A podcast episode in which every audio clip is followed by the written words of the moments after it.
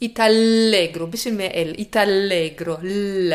Jutta Eckes ist aus Leidenschaft Italienistin, italienisch Dozentin an Musikhochschulen in Köln, Mainz und Darmstadt, Dolmetscherin, Übersetzerin, Lehrbuchautorin und ihr italienisches Sprachcoaching für Sängerinnen und Sänger bei Opernproduktionen feilt an Details.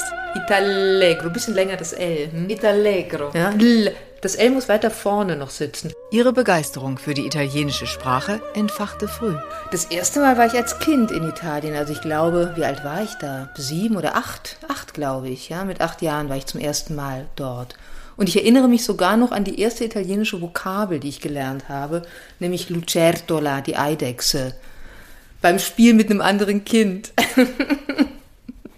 Das war der Beginn. Die neueste Publikation aus der Feder von Jutta Eckes mit dem Titel Itallegro tummelt sich in vielen Facetten der Musiksprache. Es geht um italienische Begriffe von Abbandono, accelerando, accento bis Zampogna, Zingara, alla Zingarese.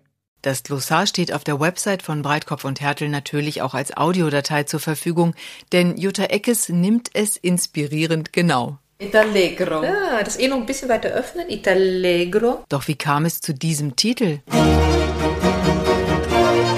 Also es soll was Italienisches drin sein und es soll was aus dem Buch natürlich drin sein, ein musikalischer Begriff. Und dann dachte ich, ah ja, die Vortragsbezeichnung Allegro, der sowohl als Tempobezeichnung eingesetzt wird, als auch einen Affekt, also ein Gefühl beschreibt, nämlich Fröhlichkeit. Allegro heißt ja eigentlich fröhlich.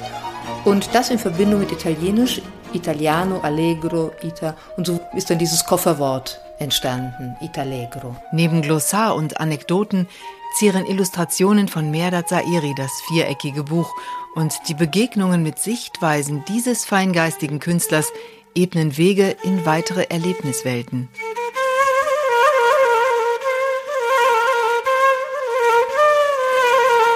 Ich habe nicht die Worte im Text, die Sätze im Text eins zu eins in Bilder umgesetzt, sondern ich habe meine eigene Erzählebene, die ich parallel zum Text als Bild hingesetzt habe. Das heißt, wenn man den Text liest und auf das Bild schaut, dann vervollständigt sich das gegenseitig.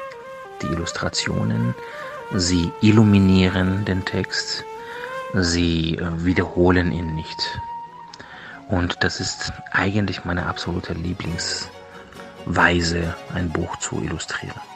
Merdat Zairi kam in Isfahan zur Welt. Laut einem iranischen Sprichwort bedeutet der Name der Stadt Nesfe Jahan die Hälfte der Welt. Ich habe bis zum 14. Lebensjahr im Iran gelebt und wurde natürlich von der persischen Kultur stark beeinflusst bis heute. Ab dem 14. Lebensjahr lebe ich in Europa, in Deutschland und natürlich ist vieles von dem, was ich in der Kunst gelernt und gemacht habe, dann auch beeinflusst von der europäischen Kultur.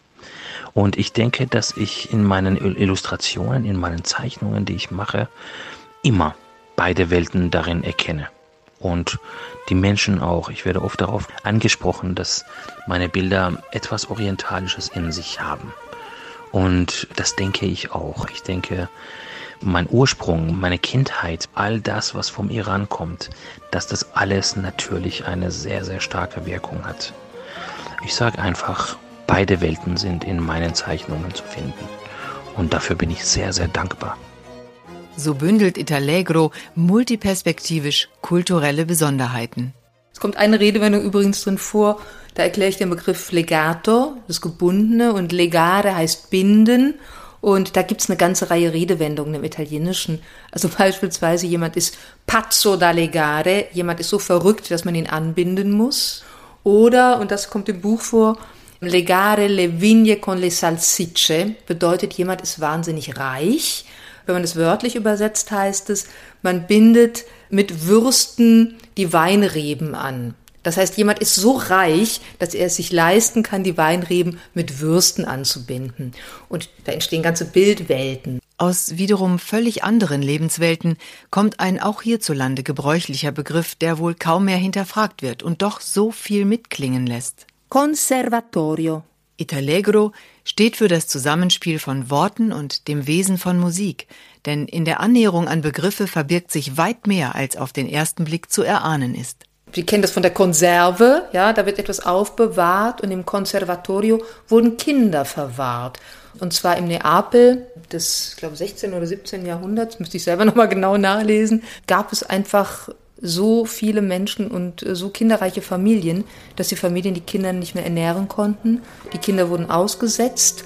Man hat sehr viel auf die Kirchen gehofft, hat die Kinder vor Kirchen ausgelegt, in der Hoffnung, sie mögen dort entweder von einem wohlhabenden Menschen gefunden werden, der sich dieses Kindes annimmt, oder sie mögen von Geistlichen, von Nonnen, von Mönchen mit ins Kloster und genommen und erzogen werden.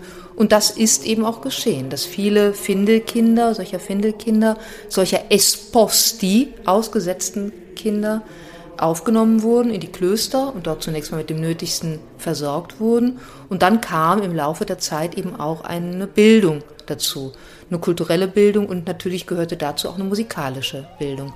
Und so kam es dann vom Conservare, vom Aufbewahren, vom Verwahren der Kinder später zur Übertragung auf den rein musikalischen Bereich.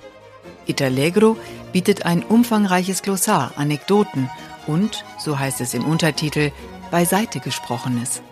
Es gibt ja diesen Begriff aus der Bühnensprache, man spricht a part, also man spricht etwas zur Seite, das heißt offiziell nicht zum Publikum.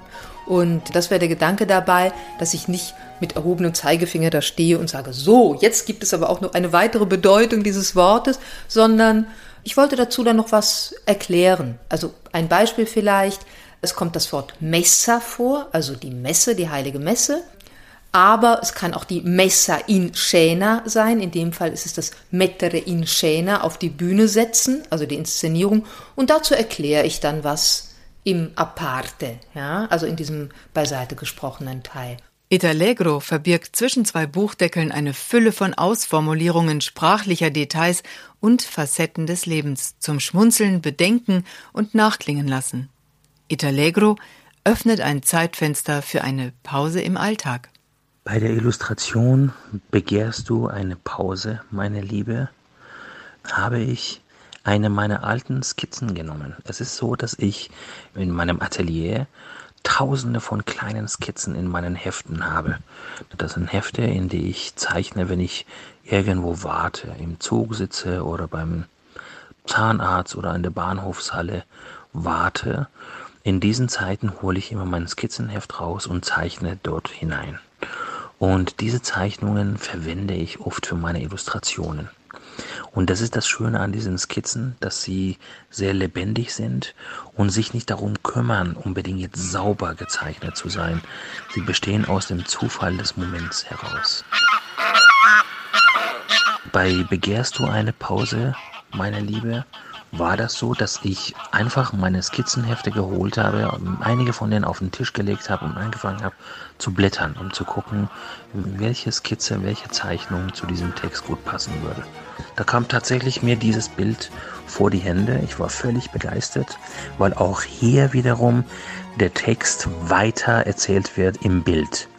Das heißt, diese Dame, die zu der Gans spricht oder die Gans zu der Dame spricht, das sieht man hier nicht genau, aber diese Begebenheit, die kommt im Text gar nicht vor. Itallegro. Itallegro. Ja, super. Das war eben fantastisch. Sehr gut.